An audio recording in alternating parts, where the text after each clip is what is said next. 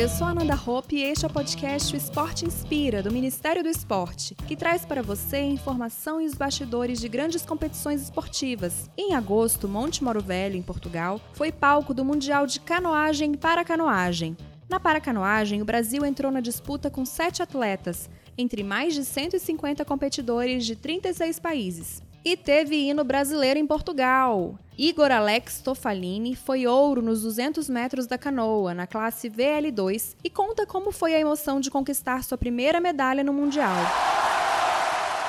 Estou muito feliz com o meu título aqui, levar um ouro para o Brasil, um nível altíssimo aqui e ainda mais ser uma dobradinha aí com o Luiz Carlos, para mim é um motivo de muito orgulho, porque ele também é um atleta aí que vem é, mostrando aí para o Brasil aí todo o potencial da canoagem brasileira e hoje eu agradeço a Deus aí e os meus treinadores por essa oportunidade de me consagrar campeão mundial. Troquei de embarcação e graças a Deus eu consegui uma evolução muito grande dentro dessa nova embarcação e isso fez com que a minha equipe acreditasse no meu potencial e mostrasse a minha força, a minha dedicação e isso teve um resultado muito positivo aqui.